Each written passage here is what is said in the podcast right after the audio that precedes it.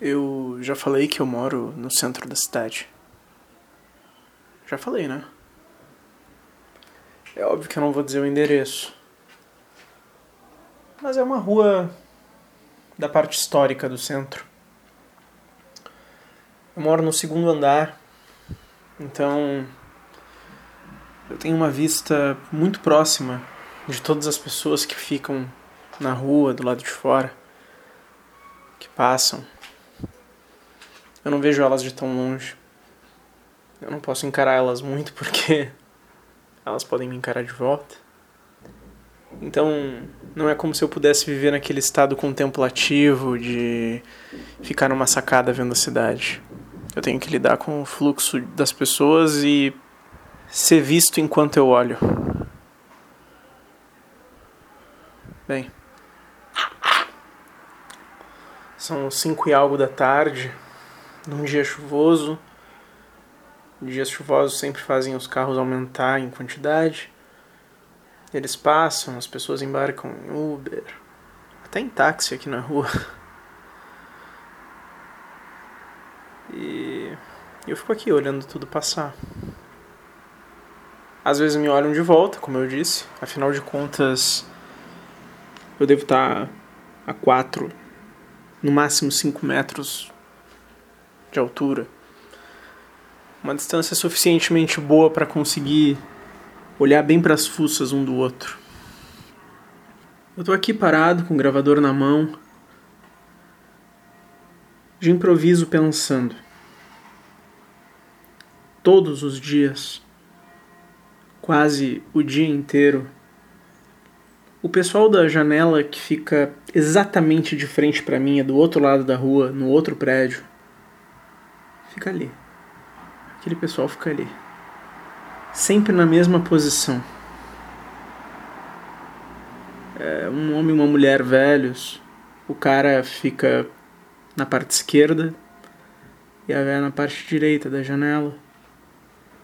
Eles devem estar uns dois metros de distância entre eles. Talvez tenha uma mesa no centro da sala, talvez tenha um tapete, talvez algum puff, alguma coisa que eles possam esticar as pernas. Ele sempre olha um pouco para frente e ela um pouco para baixo.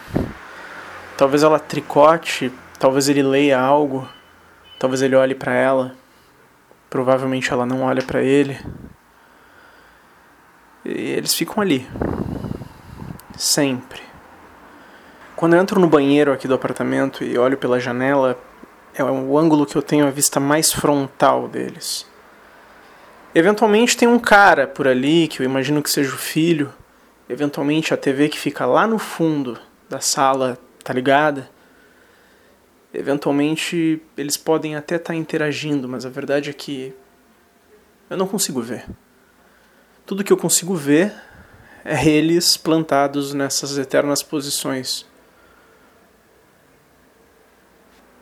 Quando eu vejo um casal, porque certamente eles são casados, quando eu vejo um casal velho assim, isso de alguma forma sempre me assusta. De alguma forma isso sempre me deixa pensativo. De alguma forma isso faz pensar nos meus pais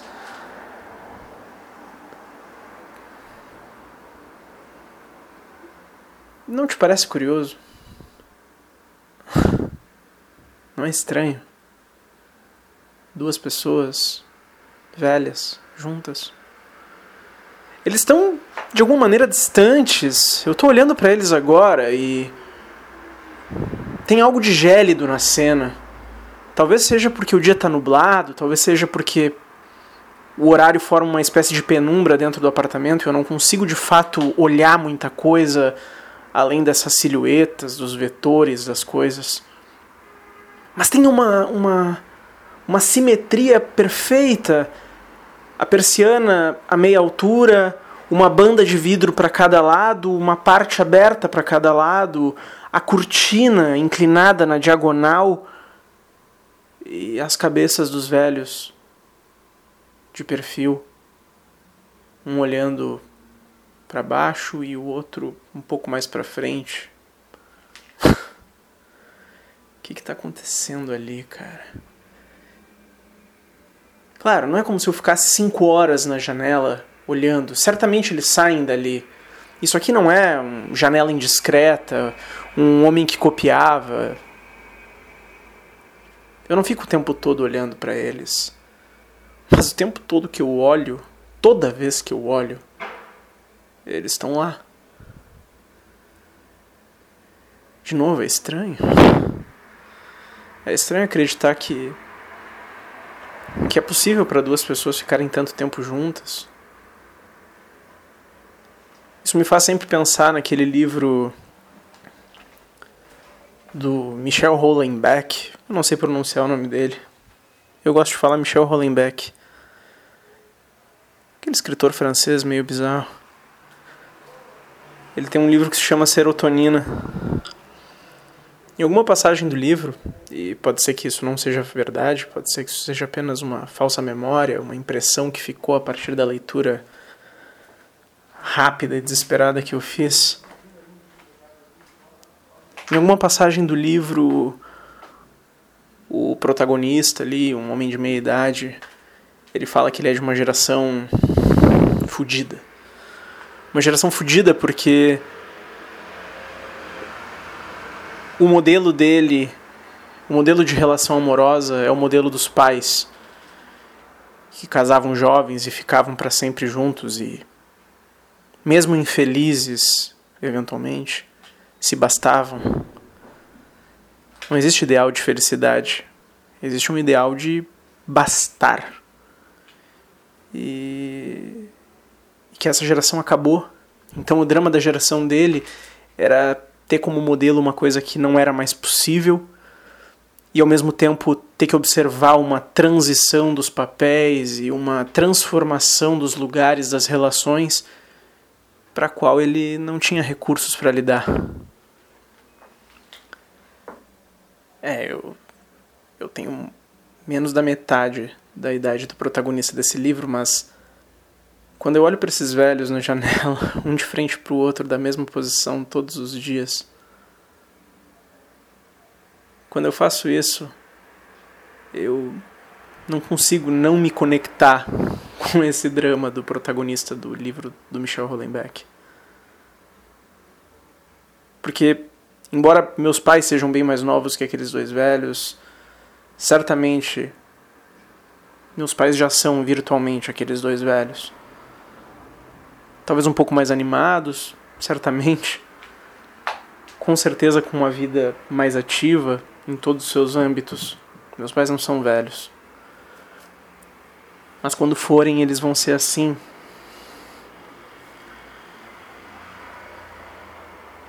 E, e esse modelo é impossível.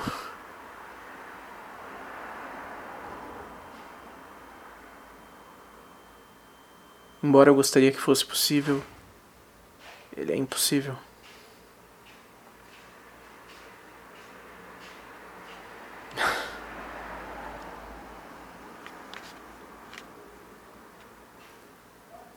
O que é possível quando não se tem um modelo?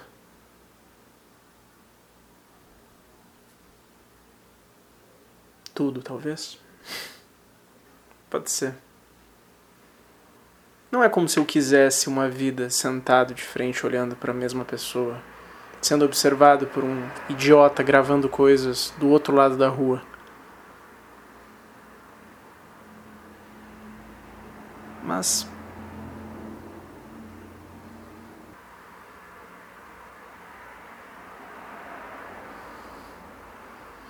No final dá para fazer algo muito diferente disso.